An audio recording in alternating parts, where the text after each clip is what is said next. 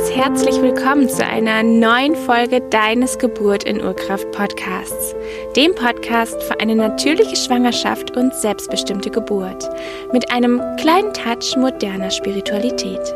Solltest du mich noch nicht kennen, mein Name ist Ann-Kathrin Gnutzmann. Ich bin Hebamme, selbst dreifache Mama und Gründerin von Naturgeburt eine Plattform für verschiedene Online-Coaching-Programme, die dich ermächtigen, eine natürliche Schwangerschaft und selbstbestimmte Geburt zu erleben. In der heutigen Folge geht es um Hebammenleistungen. Was macht eine Hebamme eigentlich genau? Wann kann sie dir zur Seite stehen? Und was steht dir eigentlich alles wirklich zu?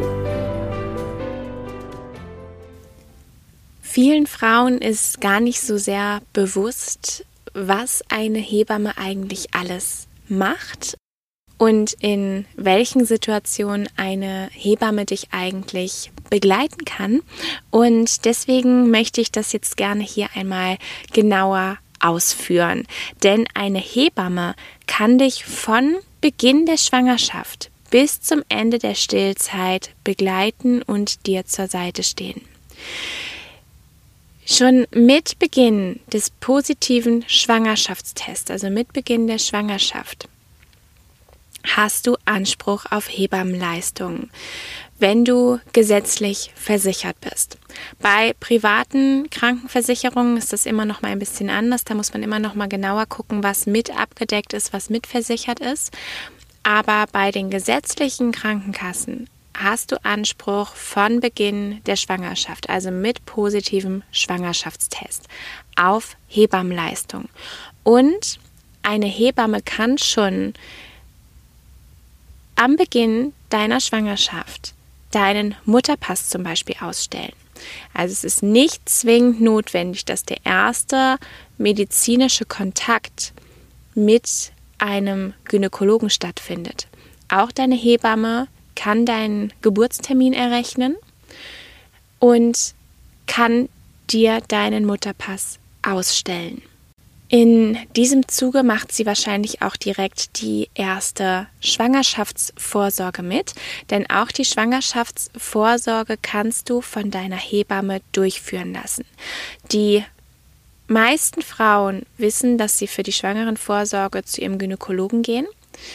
Und eine Schwangerenvorsorge findet alle vier Wochen statt, ab der 32. Schwangerschaftswoche alle zwei Wochen. Und du hast das Recht, das ebenso von deiner Hebamme durchführen zu lassen. Ähm, was nicht geht, ist, dass du beides gleichzeitig machst, sprich, dass du jeden Termin bei der Hebamme und bei dem Arzt eine, einhältst. Was aber möglich ist, dass du das zum Beispiel im Wechsel machst. Also du hast ähm, durchaus die Möglichkeit, dass du sagst, du möchtest den einen Vorsorgetermin bei deiner Hebamme machen, den nächsten Vorsorgetermin bei deinem Gynäkologen machen. Das ist durchaus möglich.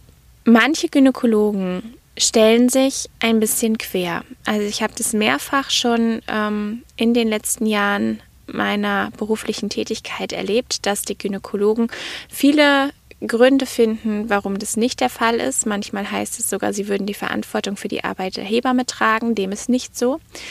Ähm, die Hebammen tragen die Verantwortung für ihre Arbeit komplett selbst. Und du darfst es für dich entscheiden, was du möchtest. Du könntest auch sagen, du machst die komplette Vorsorge bei deiner Hebamme und möchtest nur die Ultraschalluntersuchung bei deinem Gynäkologen durchführen. Auch das ist möglich. Du hast da die komplett freie Wahl, die komplette Entscheidungswahl. Du entscheidest, wie du die Vorsorge gestalten möchtest und niemand darf dir in diese Entscheidung reinreden. Was passiert bei einer Vorsorgeuntersuchung? Wenn deine Hebamme, wenn du deine Vorsorgeuntersuchung bei deiner Hebamme machst, dann sprichst du es mit ihr individuell ab, ob du sie in der Hebammenpraxis oder im Geburtshaus, je nachdem, aufsuchst oder ob deine Hebamme vielleicht sogar zu dir nach Hause kommt.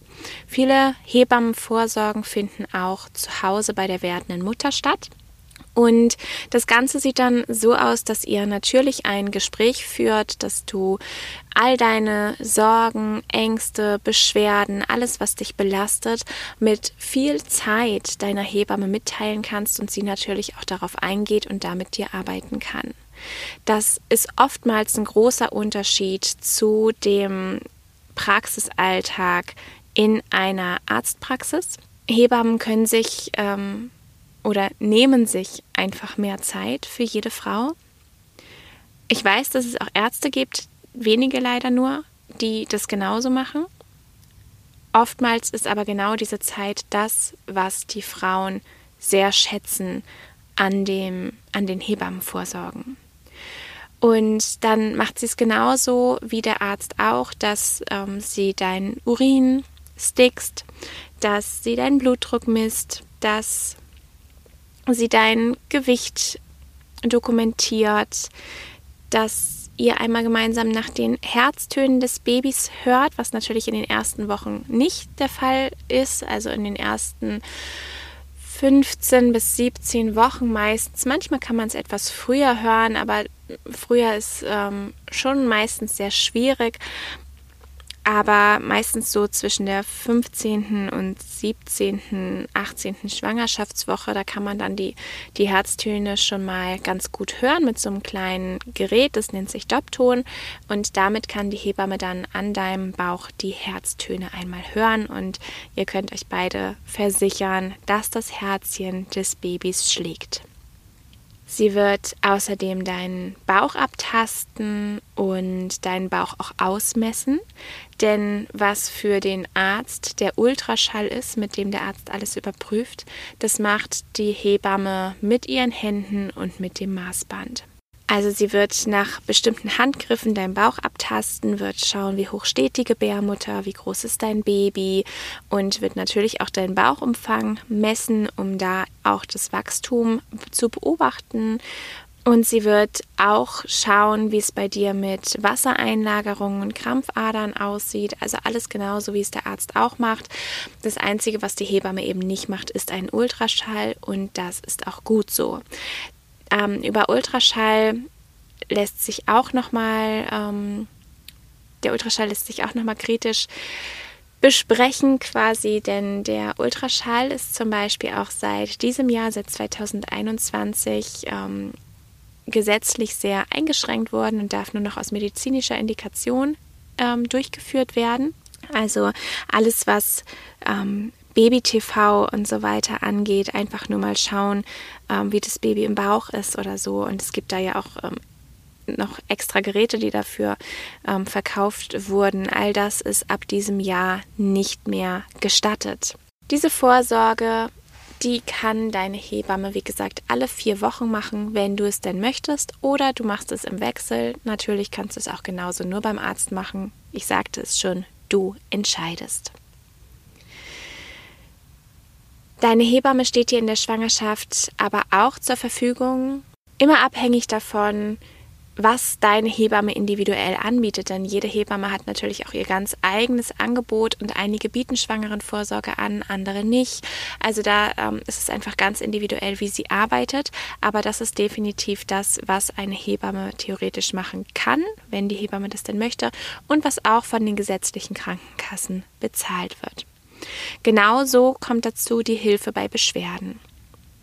Wenn du also Beschwerden hast in der Schwangerschaft, da können das ähm, Ischias-Probleme sein, es können Wassereinlagerungen sein, es kann Sodbrennen sein oder was auch immer. Also da ähm, sind ja die verschiedensten Beschwerdebilder, die in der Schwangerschaft sich zeigen können. Und da kannst du dich jederzeit an deine Hebamme wenden und deine Hebamme kann dir da sowohl mit, ähm, mit vielen Tricks aus den Hebammenköfferchen behilflich sein, aber auch je nach Kompetenz noch weitergehend. Also vielleicht hat deine Hebamme eine Weiterbildung in Homöopathie, dann kann sie dich auf der Ebene begleiten. Vielleicht kann sie dich tapen, dann kann sie dich auf der Ebene begleiten. Oder sie ähm, hat eine Weiterbildung in Akupunktur, in der traditionellen chinesischen Medizin und unterstützt dich darüber. Also da gibt es wirklich die vielfältigsten ähm, Möglichkeiten und da hat jede Hebamme so ihr ganz eigenes äh, Steckenpferd, womit sie sich am liebsten beschäftigt beschäftigt und womit sie, wo sie einfach ein bisschen tiefere Kenntnisse hat und damit wird sie dich dann eben entsprechend auch begleiten. Also auch ähm, wenn du Beschwerden hast und die Vorsorge grundsätzlich nicht bei deiner Hebamme machst, ist auch das theoretisch eine Möglichkeit, ähm, ein, dass du dich an sie wendest, anstatt an deinen Arzt. Auch hier kann dir dein Hebamme zur Seite stehen. Und manchmal benötigt es auch gar keinen Besuch. Manchmal müsst ihr euch dafür gar nicht mal sehen. Manchmal kann dir die Hebamme diese Tipps auch am Telefon oder per SMS ähm, oder ein Messenger geben. Also ähm, auch das steht dir in der Schwangerschaft zu, dass du telefonischen Kontakt oder eben SMS-Kontakt mit deiner Hebamme hast und darüber nochmal Tipps oder Hilfe bekommen kannst.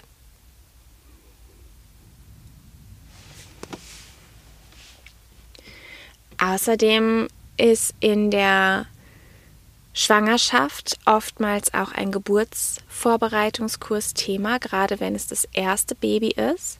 Dann kann ich dir nur sehr ans Herz legen, dir einen Geburtsvorbereitungskurs zu suchen. Zum einen einen klassischen krankenkassenfinanzierten Geburtsvorbereitungskurs, aber zum zweiten auch sehr, sehr gerne einen Geburtsvorbereitungskurs, der dich auf mentaler Ebene unterstützt. Also auch auf mentaler Ebene darf ganz, ganz viel gearbeitet werden in einer Schwangerschaft, um sich entsprechend auf die Geburt einstimmen zu können. Denn wir leben einfach nicht mehr in einer Gesellschaft, in der wir die Geburt von unseren kleinen Geschwistern mitbegleiten dürfen, in der wir vielleicht eine Geburt ähm, der Tante erleben oder von anderen Mitgliedern aus dem Dorf, sondern Geburt ist für uns einfach ganz weit weg und wir haben damit eher aus dem Fernsehen negative Bilder, die wir assoziieren. Und deswegen Geburt ist für uns sehr weit weg und wir dürfen dem wieder näher kommen, indem wir uns da ganz viel mental mit beschäftigen in der Schwangerschaft, um dann gut vorbereitet und gestärkt in eine Geburt zu gehen und eine positive Geburt zu erleben. Und darum kann ich dir das nur sehr ans Herz legen, dir natürlich die fachlichen Informationen alle in einem krankenkassenfinanzierten Kurs zu holen, aber eben entsprechend auch dich noch tiefergehend vorzubereiten. Das kann mit Büchern sein, das kann aber eben zum Beispiel auch mit Online-Kursen sein. Vielleicht gibt es auch, wenn gerade kein Lockdown ist, ähm, Kurse bei dir vor Ort, Präsenzkurse, die du besuchen kannst. Also da musst du einfach mal schauen, was da bei dir in der Nähe dann vielleicht auch angeboten wird. Aber online gibt es da auf jeden Fall ganz, ganz viel. Und da kannst du natürlich sehr gerne auch bei mir auf der Internetseite mal gucken, sowohl mein Intensivkurs als auch meine Mitgliedschaft, meine monatliche Mitgliedschaft kann dich da unterstützen. Und ein krankenkassenfinanzierter Geburtsvorbereitungskurs, das sind 14 Stunden, die da von der Krankenkasse bezahlt werden. Und einige Krankenkassen übernehmen da auch eine Partnergebühr. Also es gibt ja auch Kurse, wo der Partner mit dabei sein kann. Es gibt Kurse, die sind nur für Frauen ausgelegt. Und die Partnergebühr, die müsst ihr auf jeden Fall erstmal selbst tragen, aber von einigen Krankenkassen ähm, wird, wird diese Partnergebühr dann erstattet und da musst du dann einfach mal individuell bei deiner Krankenkasse auf der Internetseite gucken. Da steht es in der Regel beschrieben, ob die die Partnergebühr für den Geburtsvorbereitungskurs übernehmen und wenn ja, in welcher Höhe. Aber diese 14 Stunden sind, wie gesagt, nicht viel Zeit. 14 Stunden klingt erstmal relativ viel, aber alles, was in der Schwangerschaft und unter der Geburt und im Wochenbett passiert, ist so, so umfangreich und es gibt da so viele Informationen weiterzugeben, weil wir, wie gesagt, nicht mehr damit aufwachsen. Es ist nicht mehr ähm, selbstverständlich, dass jeder, ähm, der selbst Eltern wird, den Umgang mit Babys ähm, beherrscht, dass jeder, der Eltern wird, ähm, auch schon mal ein Kind gewickelt hat. Ich habe so, so viele Paare begleitet, die noch nie vorher ein Kind gewickelt haben. Und das ist auch vollkommen in Ordnung, aber genau deswegen braucht es so viele Informationen vorab, dass die Eltern sich einfach entsprechend darauf vorbereiten können. Und all das, all diese Informationen, die werden in einem Geburtsvorbereitungskurs weitergegeben und haben deswegen kaum Zeit auf individuelle Ängste oder ähm, Einstellungen, Glaubenssätze einzugehen. Eine individuelle Geburtsvorbereitung, also du kannst auch theoretisch eine Einzelgeburtsvorbereitung von der Krankenkasse bezahlt bekommen. Das ähm, geht aber nur, wenn du Bettruhe verschrieben bekommen hast. Und ich weiß auch ehrlich gesagt nicht, wie es gerade mit der Sonderregelung, mit dieser Corona-Sonderregelung ist, wo ja sowieso alle Kurse online stattfinden. Da kann es durchaus sein, dass du, weil du dich ja bei den Online-Kursen auch gar nicht aus dem Bett rausbewegen musst, da kannst du ja trotzdem genauso teilnehmen, dass die da dann eben noch ein bisschen ähm, strenger sind. Ähm, aber es gibt auch noch andere Gründe außer Bettruhe, warum individuelle Geburtsvorbereitung ähm, sinnvoll sein kann und von der Krankenkasse bezahlt wird. Da stehen zum Beispiel tiefe Traumata oder sowas dahinter, aber das müsste man dann immer im Einzelfall gucken. Die, der normale Weg ist der Geburtsvorbereitungskurs in einer Gruppe, wo du auf maximal zehn beziehungsweise auf neun, mit dir sind es dann zehn, andere Eltern oder Frauen triffst. Und das hat einfach auch den wunderbaren Vorteil, dass ihr in Kontakt treten könnt, dass ihr euch austauschen könnt und da ähm, auch ja, Kontakte knüpfen könnt und vielleicht ähm, sogar auch nach dem Kurs noch in Kontakt steht, wenn dann eure Babys geboren sind ähm, und man das einfach mitbekommt. Und es ist auch immer ganz, ganz schön, wenn man dann weiß, ah, von der und der aus dem Kurs ist das Baby jetzt schon geboren und bald ähm, bin ich an meinem Termin und das ist auch immer, finde ich, eine ganz schöne Zeit und eine ganz schöne Art der Verbindung.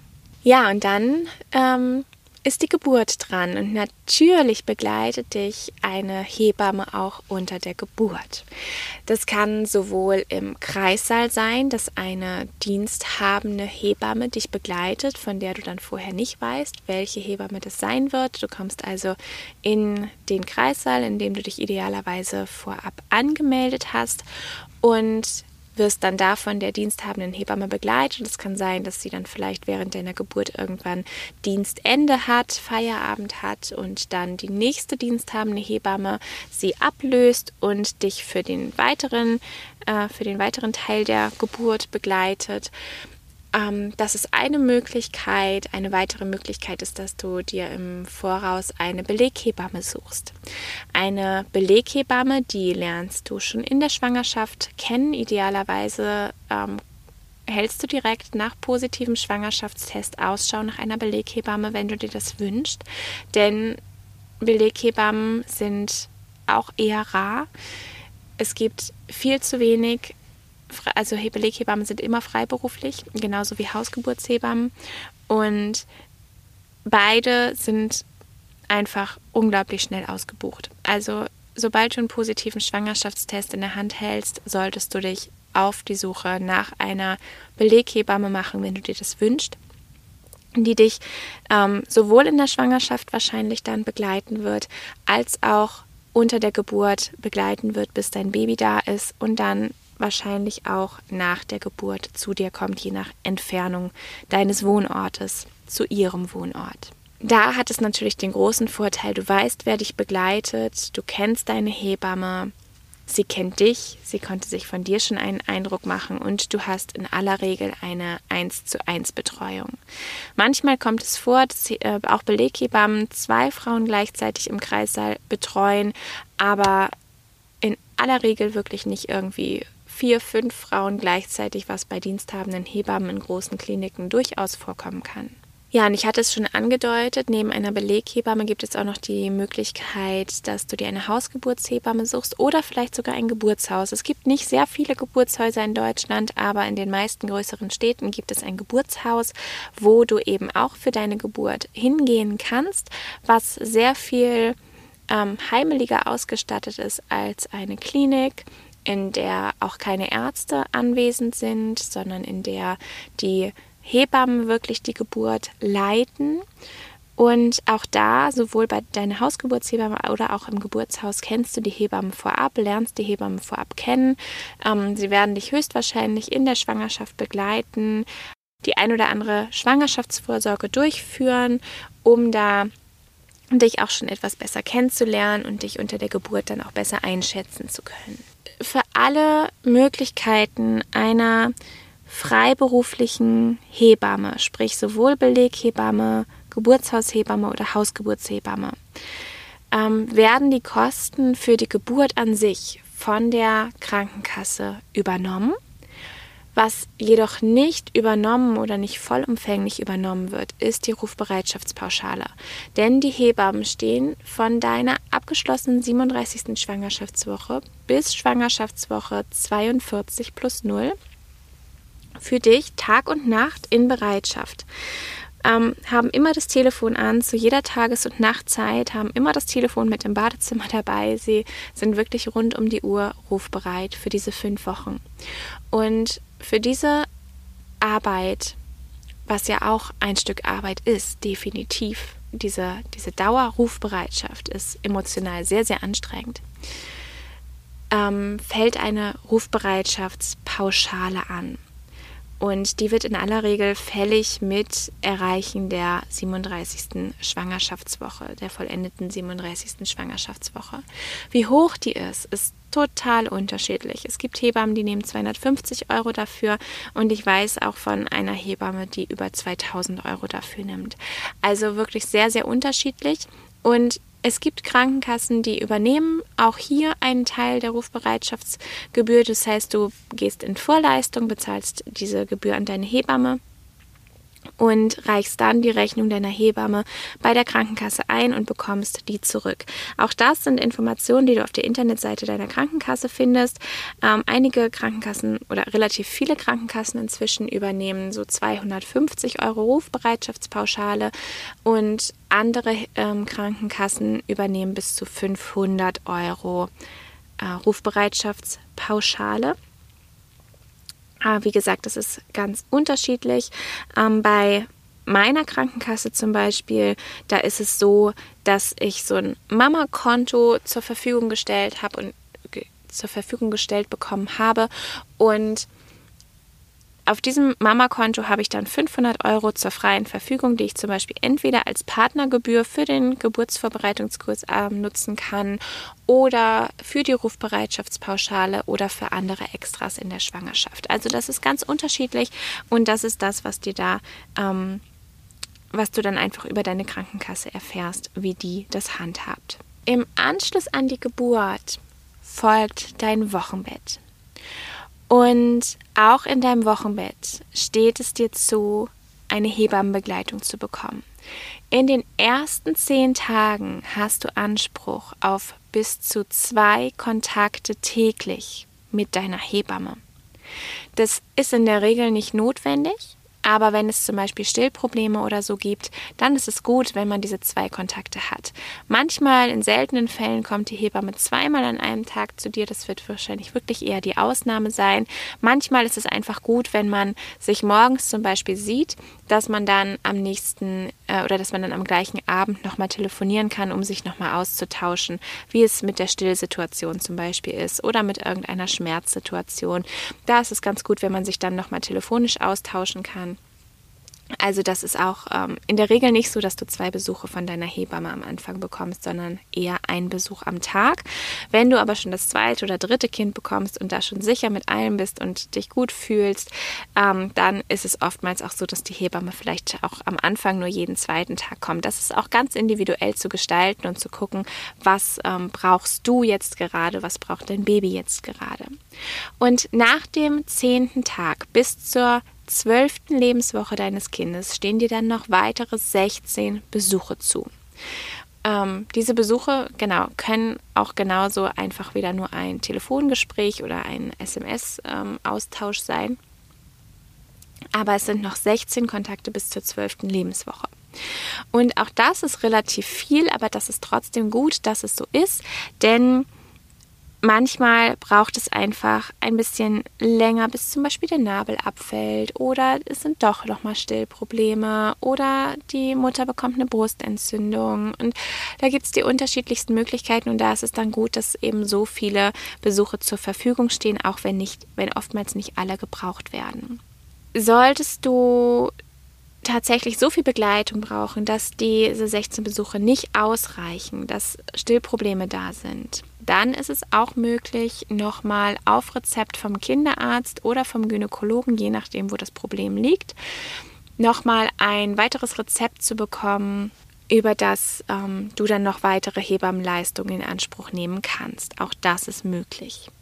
Nach der zwölften Lebenswoche stehen dir noch weitere vier Besuche für die Beikosteinführung und bei weiteren Stillproblemen zur Verfügung. Das heißt, du hast bis zum Ende der Stillzeit Anspruch auf Hebammenleistungen, wie zum Beispiel zur Beikosteinführung und da sind noch vier weitere Besuche möglich. Außerdem steht dir natürlich auch die Teilnahme an einem Rückbildungskurs zu und auch die werden von einer Hebamme geleitet. Und die Rückbildungskurse ähm, werden von den Krankenkassen, von den gesetzlichen übernommen, wenn du den, äh, den Kurs bis neun Monate nach der Geburt abgeschlossen hast. Also wenn dein Kind das neunte, den neunten Lebensmonat erreicht, musst du diesen Rückbildungskurs abgeschlossen haben, damit er von der Krankenkasse übernommen wird. Und dann ist auch ganz wichtig dazu zu sagen, nur die Teilno teilgenommenen Termine werden von den Krankenkassen übernommen. Wenn du also einen Fehltag hast, dann ähm, ist der immer selbst zu bezahlen. Das ist also das Angebot, was dir zur Verfügung steht. Achso, zur, zur Rückbildung noch einmal. Rückbildung sind zehn Stunden zehn Zeitstunden, die von den Hebammen unterschiedlich eingeteilt werden. Also ich zum Beispiel gebe meine Rückbildungskurse so, dass ich das auf acht Kurseinheiten verteile und wir jeweils ein, ein Viertelstunde Zeit haben. Denn auch in der Rückbildung gibt es sehr, sehr, sehr, sehr viele Informationen zu ähm, vermitteln es geht nicht einzig und allein nur um den Beckenboden, es geht genauso um die Bauchmuskulatur, um die Rückenmuskulatur und auch die Füße stehen in enger Verbindung mit dem Beckenboden und um das eben alles zu ähm, erklären, um das alles zu erfahren und auch noch Sporteinheiten zu machen, da ist auch das ähm, eine sehr kurze Zeit aber ähm, trotzdem auch sehr, sehr wichtig, damit man einfach zu Hause damit weiterarbeiten kann. Denn Rückbildung dauert nicht nur diese acht Kurseinheiten oder zehn Zeitstunden, sondern dieser Rück, äh, die Rückbildung in deinem Körper, die dauert zwei Jahre ungefähr. Nach osteopathischer, aus osteopathischer Sicht sogar bis zu drei Jahre. Also wirklich eine sehr, sehr lange Zeit und in dieser Zeit solltest du deinen Körper auch immer mit Übungen unterstützen. Das kann ich dir nur sehr, sehr ans Herz legen, um eben auch vorzubeugen, im Alter, in den Wechseljahren nicht inkontinent zu werden, um dich einfach gut zu fühlen und deinem Körper wieder die nötige Kraft zu geben, die du als Mama einfach benötigst.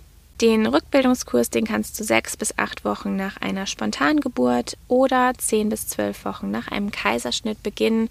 Also kümmere dich auch da am besten direkt nach der Geburt ähm, schon um einen Rückbildungskurs. Das, oder vielleicht guckst du vorher schon mal, wo du einen machen könntest. Auch die werden zurzeit alle online angeboten.